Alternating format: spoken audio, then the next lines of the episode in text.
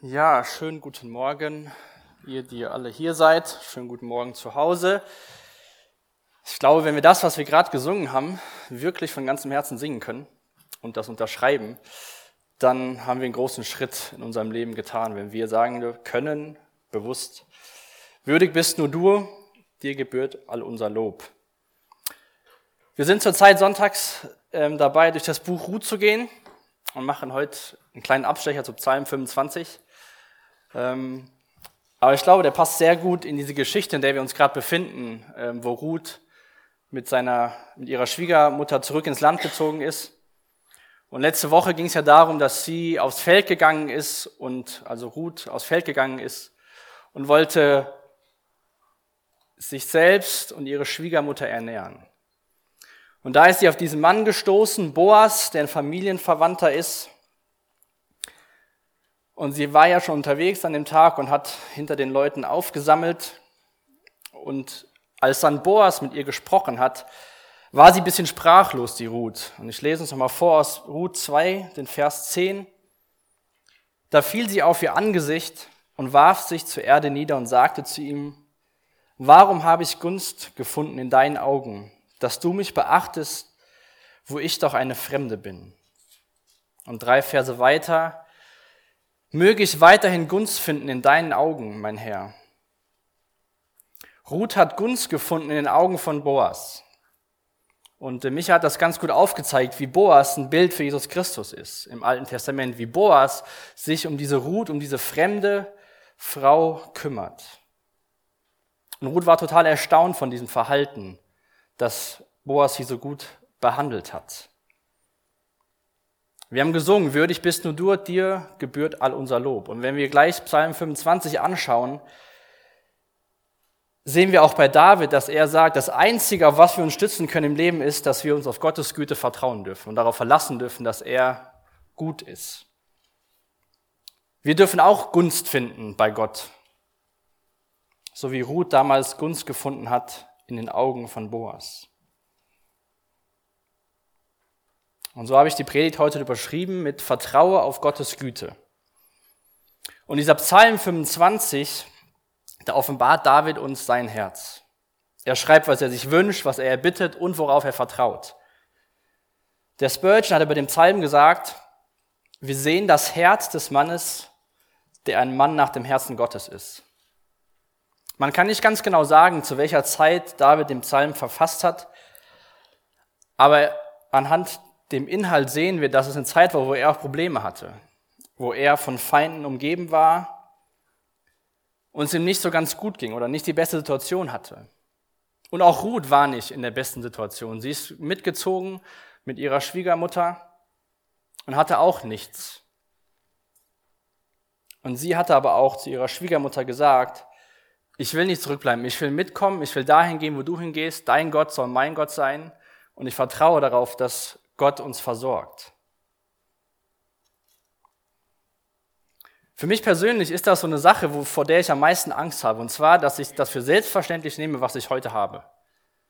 Ich glaube, gerade wir hier im Westen, in Deutschland, haben sehr viel. Ähm, und ich wünsche mir, dass wir durch diesen Psalm ganz neu, ja, fast schon erschüttert werden, dass wir nicht so vieles für selbstverständlich nehmen, sondern dass wir das als Geschenk Gottes sehen wo wir vielleicht unsere Rechte sehen, dass wir Gottes Gnade sehen. Und was wir für, für normal erachten, dass wir Gottes Güte sehen, indem wie er mit uns umgeht. Und David und Ruth zeigen uns das, diese gesunde Herzenshaltung.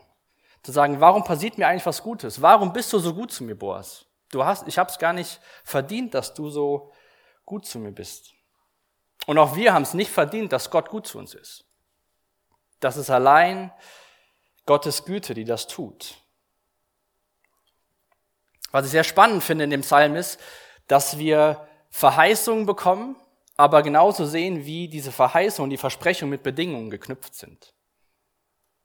Wir lesen zum Beispiel in dem Psalm, wenn er seine Hoffnung auf dich setzt. Er, also Gott, unterweist die Demütigen. Er hilft denen, die sich an seinen Bund halten. Er hilft die, die in Ehrfurcht vor ihm leben. Und bevor wir uns jetzt den Psalm anschauen, möchte ich noch mal kurz mit uns beten. Vater, hab Dank für diesen Morgen. Danke, dass wir hier sein dürfen. Danke, dass wir Luft zum Atmen haben. Danke, dass wir dein Wort haben. Und ich bete echt, dass wir deine Güte ganz neu erkennen, auch wenn wir später Abendmahl feiern. Diese Güte, dass du deinen Sohn gesandt hast. Und ich danke dir für die Worte von David. Ich danke dir für die Geschichte von Ruth. Ich danke dir, dass du all das in deinem Wort für uns niedergeschrieben hast. Amen. Der David war ein sehr begabter Dichter und Schreiber. Und so hat auch dieser Psalm 25 eine ganz besondere Form, denn jeder jeder Satz beginnt mit einem Buchstaben aus dem hebräischen Alphabet. Da gibt es 22 Buchstaben, nicht 26 wie bei uns. Und der Psalm hat 22 Verse. Bei dem letzten Vers geht man eventuell davon aus, dass der hinzugefügt worden ist, damit der auch der Psalm bei Gottesdiensten vorgelesen wurde. Aber sonst sehen wir dieses Muster, dass jeder Anfangsbuchstabe ein Buchstabe aus dem hebräischen Alphabet ist. Und ich finde, den Psalm kann man auch super einteilen in drei verschiedene Sektionen. Die Verse 1 bis 7, da richtet David seine Bitten an Gott. In den Versen 8 bis 15 beschreibt David, wer Gott ist, wie er ist und wie er handelt. Und dann in den Versen 16 bis 22 richtet sich David wieder mit Bitten an Gott. Und wenn wir diese Verse aufmerksam lesen, dann sehen wir eigentlich in dem Psalm, dass David die Bitten, die er am Anfang stellt, bisschen selbst beantwortet in dem Mittelteil von dem Psalm, weil er sie genau auf diese Eigenschaften Gottes eingeht, die er sich von Gott erbittet zu Beginn des Psalms. Ein Vers sticht heraus bei diesem Psalm. Der passt nicht so ganz in das Schema von Bitten, Proklamieren und Bitten. Das ist der Psalm Vers 11, den könnt ihr mal schauen, Psalm 25, Vers 11. Der steht so im Mittelpunkt von diesem Psalm. Und David schreibt dort, mach deinem Namen alle Ehre her. Vergib mir meine Schuld, denn sie ist groß. Das ist die zentrale Bitte, die wir unserem Leben stellen sollten.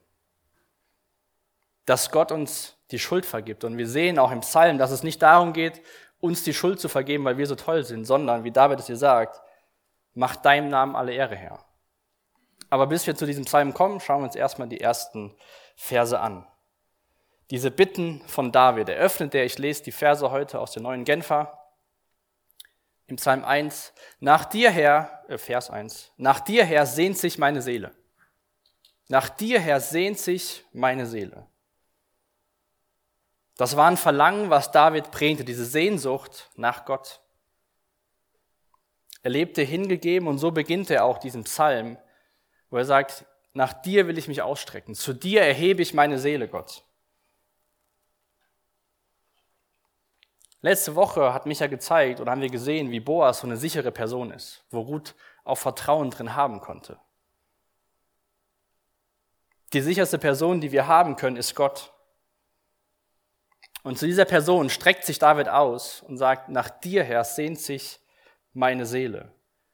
Im Psalm 62, Vers 2 schreibt er, bei dir, Gott allein, findet meine Seele Ruhe.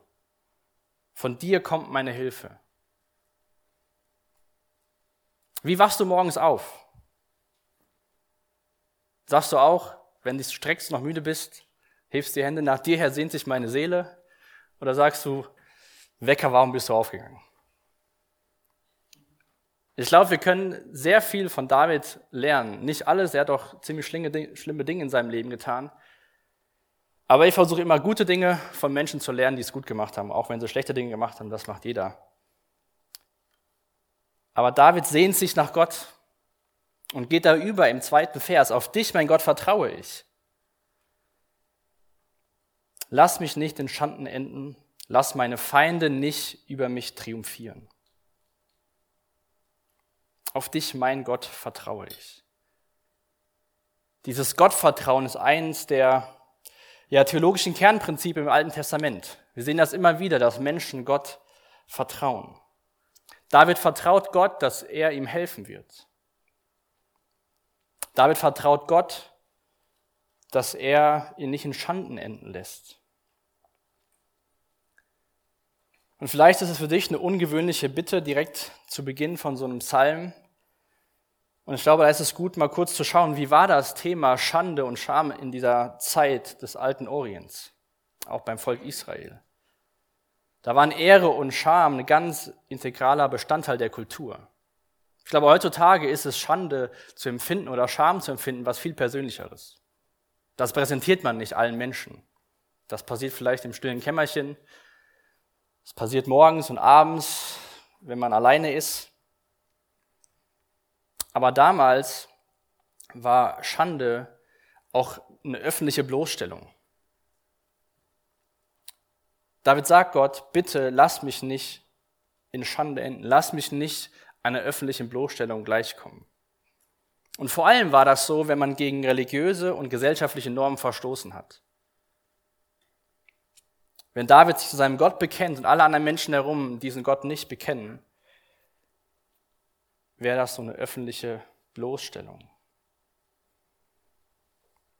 Aber David vertraute auf Gott, dass er sich darum kümmern wird, dass das nicht passieren wird.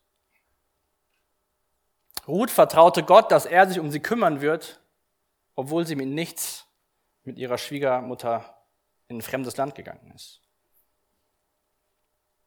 Welches Vertrauensverhältnis hast du persönlich zu Gott? Hast du auch dieses Vertrauen, was David hier ausdrückt, dass er wirklich Gott vertraut, sich um seinen Alltag zu kümmern und um viel mehr? Oder vertraust du Gott, dass er dich rettet und den Rest nimmst du in deine eigenen Hände? Öffentlich bekennen, dass ich zu Gott gehöre, nee, nee, das hat zu viele Konsequenzen für mich. Gott, da vertraue ich nicht, dass du dich um mich kümmerst. Vielleicht verliere ich Freunde, vielleicht verliere ich einen Arbeitsplatz. Nee, also ich vertraue dir zwar, aber so ein bisschen, ein paar Bereiche nicht so ganz. Die Psalmen sind sehr praktische Gebete. Und wenn du vielleicht gerade an einem Punkt bist, wo du nicht weißt, was du beten sollst, die das ganze Corona ziemlich zu schaffen macht, ich vermisse es auch total, Menschen zu umarmen und mal herzlich zu sein und alles Mögliche. Wenn du denkst, so vertraue ich Gott nicht, dann mache ich dir Mut, die Psalme zu nehmen, morgens früh oder abends, am besten morgens, und sie einfach laut für dich zu beten. Dann brauchst du nicht zu überlegen, was muss ich denn jetzt beten, was soll ich denn jetzt beten. Und dann gehst du die Psalmen durch. Da gibt es verschiedene Themen, die da behandelt werden. Und allein das laute Beten hilft, es besser zu verstehen, dass wir Gott vertrauen können.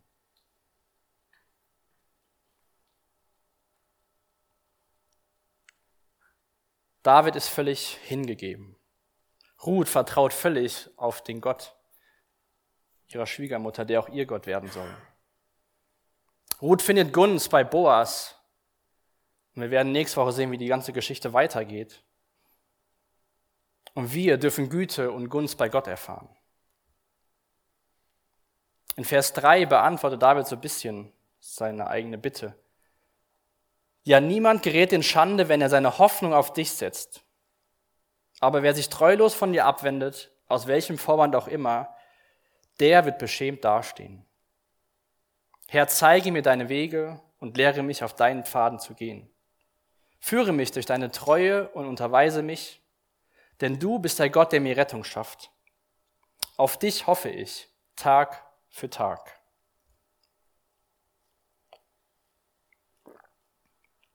David bittet, nicht in Schanden zu enden und sagt dann Vers später, niemand gerät in Schande, wer seine Hoffnung auf dich setzt. David spricht sich selbst zu, was seine Seele hören musste. Wir hatten vor zwei Wochen freitagsabends so eine offene Frage- und Antwortrunde. Und ähm, da ging es auf eine Frage war, ähm, muss ich Buße tun, wenn ich schon Christ bin? Und ich glaube, auch das ist ein Punkt. Wir müssen Buße tun für unsere Seele, nicht damit Gott sich gut fühlt. Sondern wenn wir Buße tun, erfahren wir Vergebung, dann machen wir das, was David hier auch macht, indem dass er sich zu Gott ausstreckt und sagt, niemand gerät in Schande, wer seine Hoffnung auf dich setzt. Aber da steht jetzt nicht, dass alle einfach so nicht in Schande geraten, sondern wer sich treulos abwendet, der wird beschämt dastehen. Daher schon mal so die erste Bedingung, dieses Gute von Gott zu erfahren.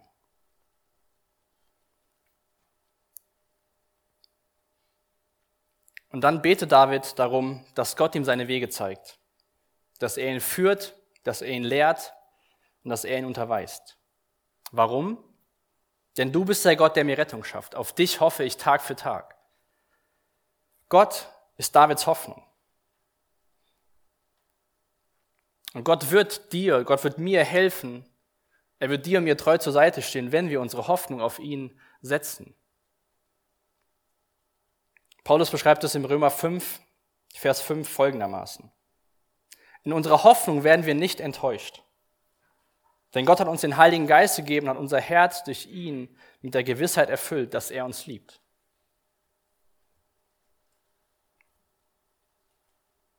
Niemand gerät in Schanden, wer seine Hoffnung auf dich setzt, sagt der Gläubige im Alten Testament.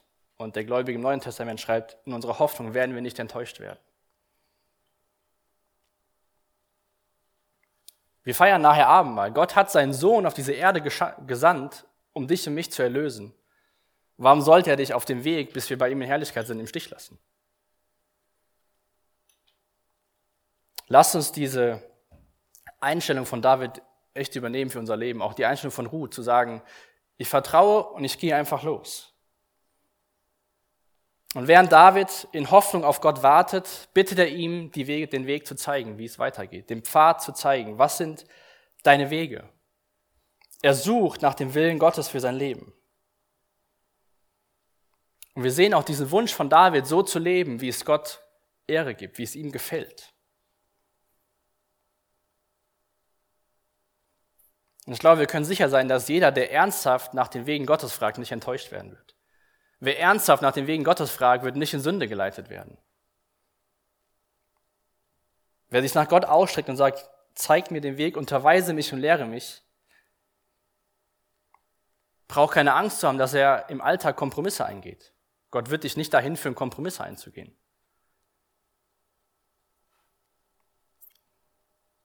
Gott ist ein sicherer Hafen. Gott ist eine sichere Person.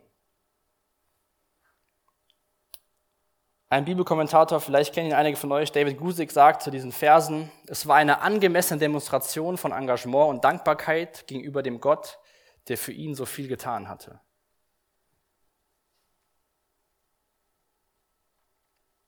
Wie reagieren wir auf diese Güte Gottes, die wir erfahren? Sagen wir auch, auf dich hoffe ich und bitte hilf mir auf dem Weg, bis du wiederkommst. Unterweise mich, führe mich durch deine Treue. Oder sagen wir ja gut, ich warte, bis du wiederkommst und bis dahin lass mich mal so sechs Tage die Woche in Ruhe und sonntags zwei Stunden hast du Zeit, deine Treue zu erweisen. Die nächsten Verse finde ich total spannend, Verse 6 und 7, weil David sagt zu Gott, denke und gleichzeitig denke nicht. Gedenke an dein Erbarmen, aber gedenke nicht an meine Sünden. Gedenke an deine Gnade. Ich lese uns mal die Verse 6 und 7 vor. Denke an dein großes Erbarmen, Herr, und an deine reiche Gnade, die du seit, je, seit jeher erwiesen hast. Denk doch nicht an die Sünden, die ich meiner Jugendzeit begangen habe, und auch nicht an meine späteren Verfehlungen. Allein in deiner Gnade denk an mich, Herr, deine Güte ist doch so groß. Sehr spannend, wie David hier mit Gott redet. Denk an das, was du bist. Denk an deine Eigenschaften, aber denk bitte nicht daran, wie ich gehandelt habe. Wir sind eher so, denk an das, was ich alles kann. Denk daran, wie toll ich bin. Heute habe ich das und das und das gemacht. David sagt, denk bitte nur an das, wer du bist und vergess, was ich getan habe. Seit meiner Jugend her. Und auch da, wo ich später Verfehlungen begehe. Und wenn du an mich denkst, dann bitte nur in der Gnade. Bitte nur, indem dass du auf deinen Sohn Jesus Christus schaust. Dann denk an mich, weil deine Güte ist so groß. David ist ein Mann, ein Mensch, der weiß, wie gut es ihm bei Gott geht. Plagen dich Sünden deiner Jugendzeit?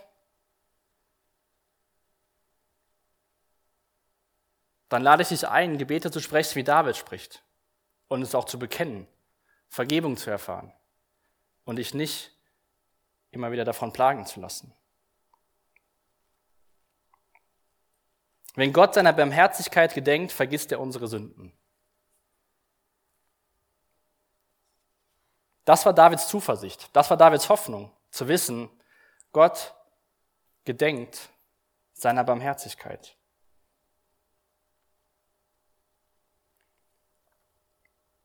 Denn seine Güte ist groß. Was genau beschreibt diese Güte?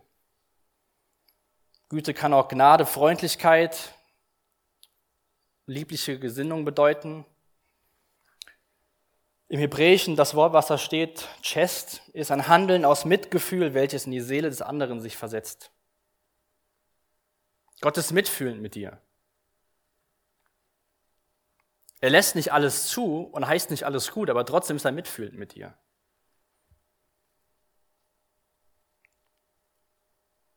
Gott will dir und mir Gutes. Gott wollte Ruth Gutes in Form, dass er Boas geschickt hat.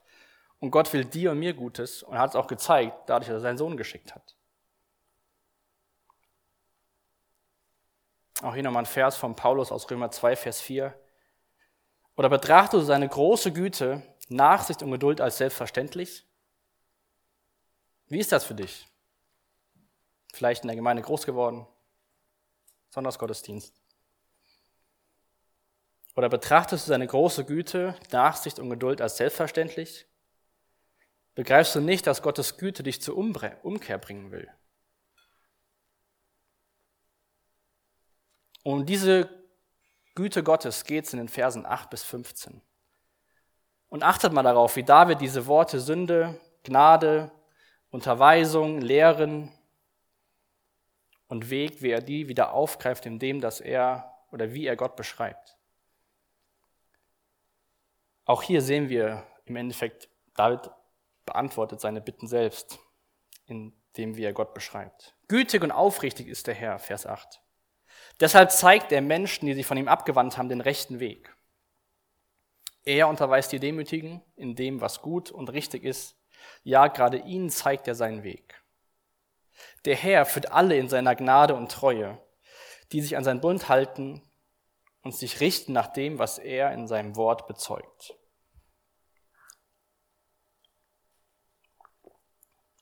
Hier sehen wir es auch wieder sehr gut. Dieses Versprechen und die Bedingung. Gütig und aufrichtig ist der Herr. Er unterweist die Demütigen. Wenn wir voller Stolz zu Gott kommen und sagen, Gott, also die Woche war richtig gut, jetzt bin ich im Gottesdienst und jetzt musst du mir was sagen.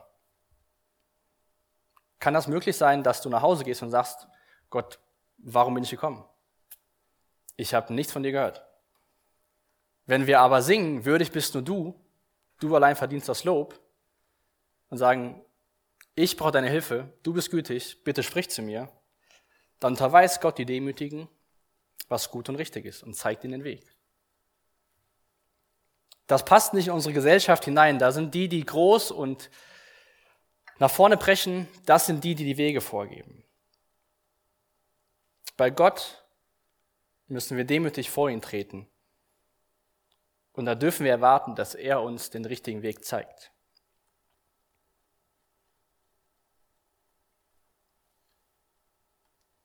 Und diesen, diesen Vers, der Herr führt alle in seiner Gnade und Treue. Das ist doch eigentlich das, was sich die meisten Menschen wünschen, oder? Führung im Leben. Weisung bei wichtigen Entscheidungen. Zu wissen, jemand hilft mir. Auch dafür, Gott will das sehr gerne tun. Dafür sollen wir uns an seinen Bund halten und richten nach dem, was er in seinem Wort bezeugt. Wir sollen so leben, wie es die Bibel uns vorgibt. Dann macht Gott alles, was er in seinem Wort beschreibt.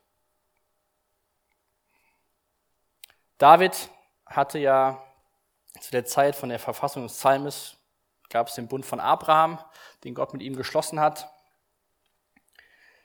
Am Berg Sinai hatte das Volk die Gesetze bekommen, damit die Menschen wussten, wie sie sich verhalten sollen. Und dieser Bund und die Gesetze war im Endeffekt eine Anleitung dafür, wie sich Gottes Volk in diesem Bund verhalten sollte. Wir feiern heute den neuen Bund, den Jesus mit uns geschlossen hat. Wir sollten uns daran halten, was Jesus in seinem Wort von uns erwartet.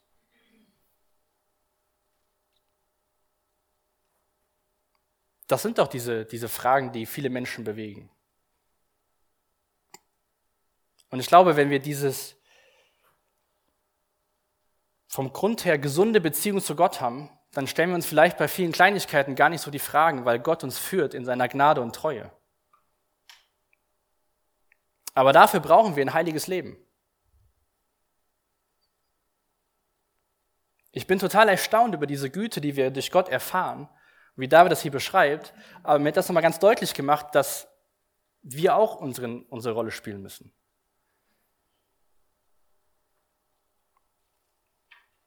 David beschreibt, wie Gott handelt. Und Paulus spricht auch diese Ermutigung zu im Neuen Testament, Epheser 2, Vers 10. Das, was wir sind, ist Gottes Werk. Er hat uns, durch Jesus Christus, dazu geschaffen, das zu tun, was gut und richtig ist. Gott hat alles, was wir tun sollen, vorbereitet. An uns ist es nun, das Vorbereitete auszuführen. Und hier kommt jetzt in dem Psalm dieser, dieser kleine Bruch mit dem Vers 11.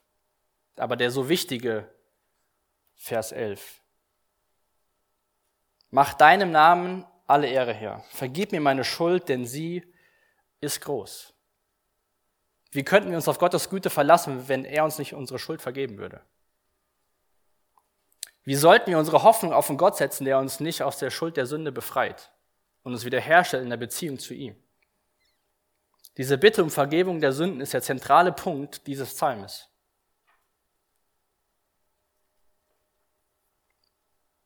Mach deinem Namen alle Ehre her. Vergib mir meine Schuld. David erwartete Vergebung um Gottes Willen, nicht um seiner selbst. Er erkannte demütig die große Größe seiner eigenen Ungerechtigkeit und Schuld.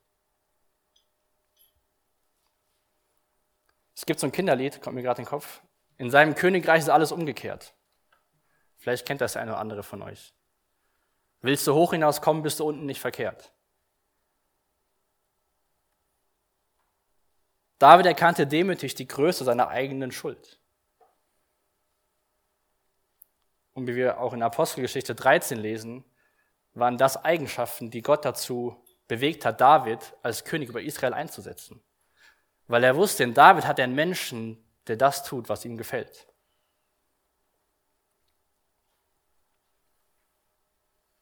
David wusste auch, sehr wahrscheinlich aus 2. Mose 34, Vers 6 und 7, dass Gott versprochen hat, Sünden zu vergeben.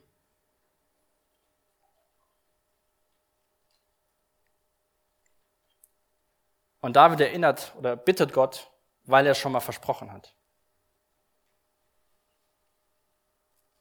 Und nicht nur war David demütig genug zu sagen, bitte vergib mir, weil damit du die Ehre bekommst, nicht weil ich so toll bin, sondern man könnte fast meinen, er war besorgt um Gottes Ruf.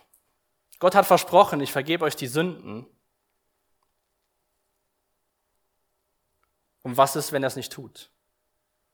Wie ist es bei uns Menschen, wenn wir Menschen kennen, die Dinge versprechen und sie nicht erfüllen, dann sind sie nicht mehr so vertrauenswürdig. Wir achten sie nicht mehr so hoch vielleicht, wenn das öfter vorkommt.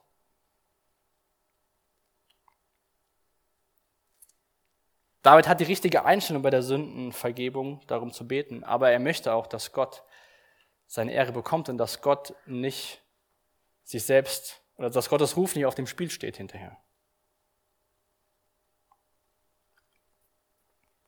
Verse 12 bis 15 erfahren wir weiter, wie wir gut leben können. Wie geht es mit dem Menschen, der in Ehrfurcht vor dem Herrn lebt? Ihn lässt der Herr den Weg erkennen, den er wählen soll. Sein Leben lang erfährt er Gutes. Und seine Nachkommen werden einst das Land besitzen. Der Herr zieht die ins Vertrauen, die in Ehrfurcht vor ihm leben. Seinen Bund macht er ihnen bekannt. Meine Augen blicken ständig auf den Herrn, denn er, er wird meine Füße aus dem Fangnetz ziehen. Wie steht es mit dem Menschen, der in Ehrfurcht vor dem Herrn lebt? Man könnte einfach sagen, gut. Mehr als gut. Ihn lässt der Herr seinen Weg erkennen. Er erfährt Gutes. Er bekommt Vertrauen von Gott. Er bekommt von Gott bekannt gegeben, was sein Bund bedeutet. An anderer Stelle in der Bibel lesen wir, dass die Ehrfurcht der Beginn aller Weisheit ist. Ich glaube, hier sehen wir ganz deutlich, warum das so ist. Ehrfurcht ist eine Furcht, die sich mit Liebe und Hoffnung verbindet und ist daher keine sklavische Furcht, sondern eher eine kindliche Ehrfurcht. Wir brauchen nicht Angst zu haben, wie so ein Sklave von vor so einem Herrn, sondern wir brauchen diese korrekte Einsicht, wer Gott ist und wer wir sind, diese demütige Haltung von David. Aber dann dürfen wir Hoffnung haben, weil es ein liebender Gott ist, der dem Menschen Gutes will, der in Ehrfurcht vor ihm lebt. Wenn wir das nicht tun, dann haben wir keine Ansprüche zu erwarten, dass Gott uns Gutes tut, dass Gott uns Wege zeigt und Türen aufmacht. Gottes Gnade ist der Grund für diese Möglichkeiten in unserem Leben. Wenn du diesem Gott vertraust. David lebte nach diesen Wegen Gottes. David hat sich mit seiner Seele nach Gott gesehnt, auf ihn vertraut. Wie gesagt, vertraust du Gott? Lebst du in Ehrfurcht vor ihm? Wenn ja, dann bist du auf einem guten Weg. Und wenn nicht, frage dich, was hindert dich daran?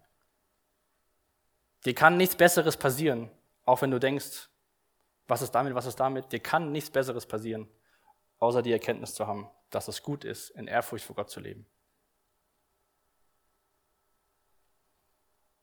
Und jetzt zum Ende des Psalms wendet sich David mit Bitten nochmal an Gott. Herr, wende dich zu mir und sei mir gnädig, denn ich bin einsam und von Leid gebeugt. Da bekommen wir so ein bisschen Einblick in die Situation von David. einsam und vom Leid gebeugt. Und ich will dich auch ermutigen heute Morgen, dass wenn du vielleicht eine Position hast, wo du Autorität hast, vielleicht eine Führungs- und Leitungsposition, dann kann das schon mal sein bei David, dass du dir dich einsam fühlst. Gerade wenn man Entscheidungen treffen muss, die andere Menschen betreffen. Das vergessen wir oftmals bei Menschen, die leiten, dass es auch mit einem Preis kommt.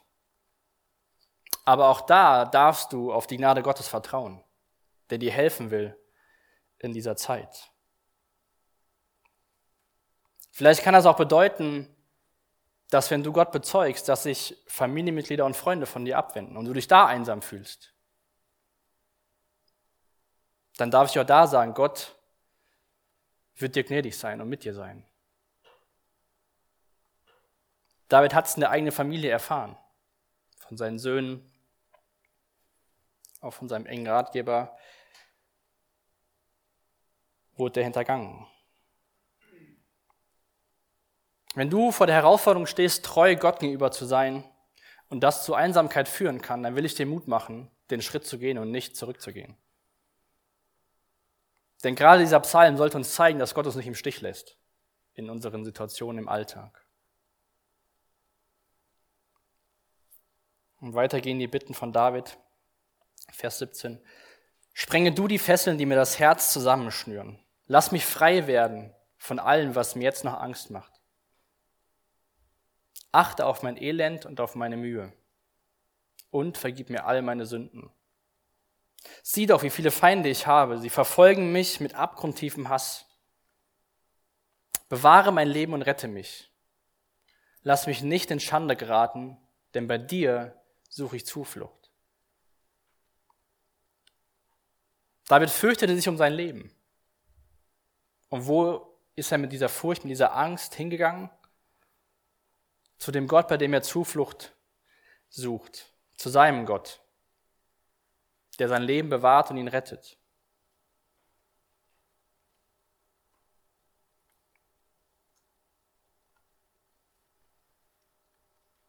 Seine Feinde nahmen zu, seine Angst nahm zu, Aber er vertraute darauf, dass Gott sich um seine Situation, um beides kümmern wird.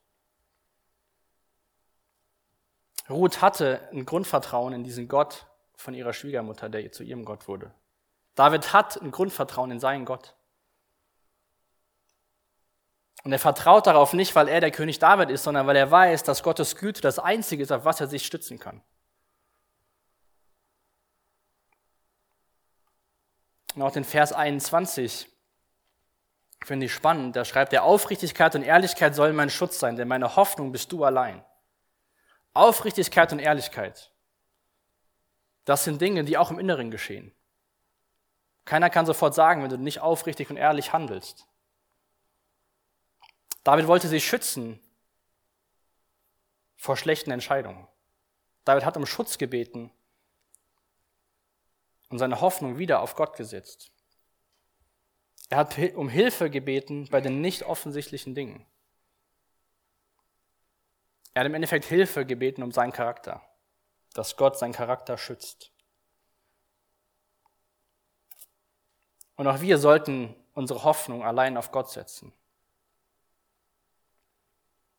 Und ich glaube, wenn wir unsere Hoffnung nicht mehr auf Gott setzen, kann das bedeuten, dass wir gedanklich dem Feind das Feld überlassen. Und dann zerstört er nicht nur die Zukunft in unseren Gedanken, sondern auch die Gegenwart. Weil dann leben wir hoffnungslos.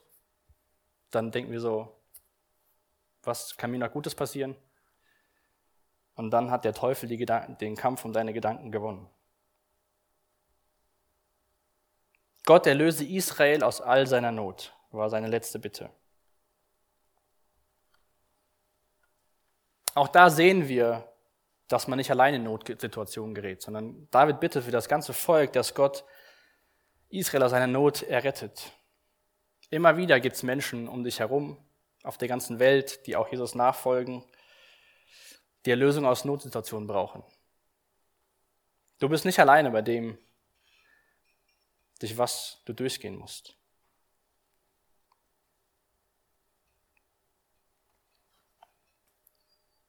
Bei diesem Psalm von David sehen wir, dass auch im Alten Testament die Menschen starkes Sünden- und Gnadenbewusstsein hatten.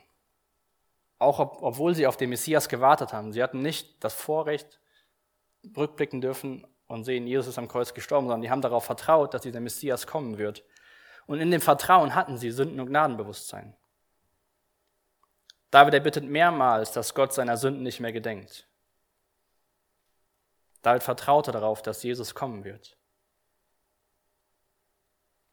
Und ich glaube, ohne Gottes Erbarmen und seiner Güte können wir die eigene Schuld gar nicht sehen.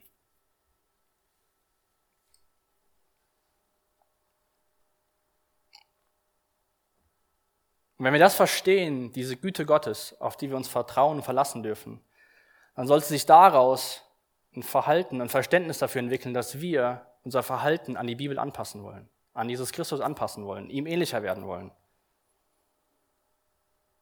Wenn wir uns an seine Spielregeln halten, dann dürfen wir uns auf seine, Gute, auf seine Güte stützen. Wenn wir natürlich zu Gott sagen, ähm, das steht in deinem Wort und ich denke, das sollte so und so sein und er weiß mit deiner Güte, da haben wir leider schlechte Karten. Wir sind nicht diejenigen, die die Spielregeln machen. Die Spielregeln werden von Gott gemacht. Deswegen vertraue auf das, was Gott dir schenken will und nicht auf das, was du vorzuweisen hast.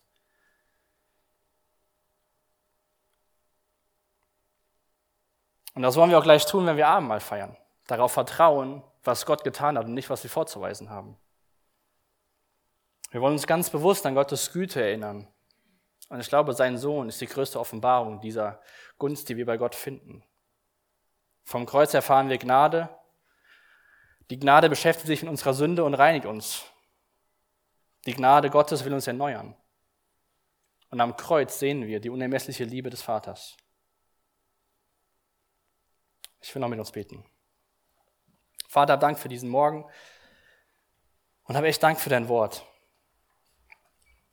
Danke, dass du uns so viele Dinge über dich in deinem Wort offenbarst. Und ich bete, dass wenn wir uns an deine Güte erinnern, dass uns das mit Dankbarkeit erfüllt Und dass wir demütig vor deinen Thron kommen und sagen, bitte hilf uns. Und danke, dass wir in dieser Hoffnung dann nicht enttäuscht werden. Ich bitte ja für Personen, die zuschauen oder hier im Saal sind, die dieses Verständnis von deiner Güte noch nicht begriffen haben, dass du dich ihnen offenbarst durch deinen Heiligen Geist, Jesus. Und ich bete echt, dass wir so viele Dinge nicht für selbstverständliche nehmen, sondern dass wir dankbar sind, wie gut du zu uns bist. Und das Beste, was uns passieren konnte, war dein Sohn. Danke dir, dass er gekommen ist und für uns gestorben ist. Amen.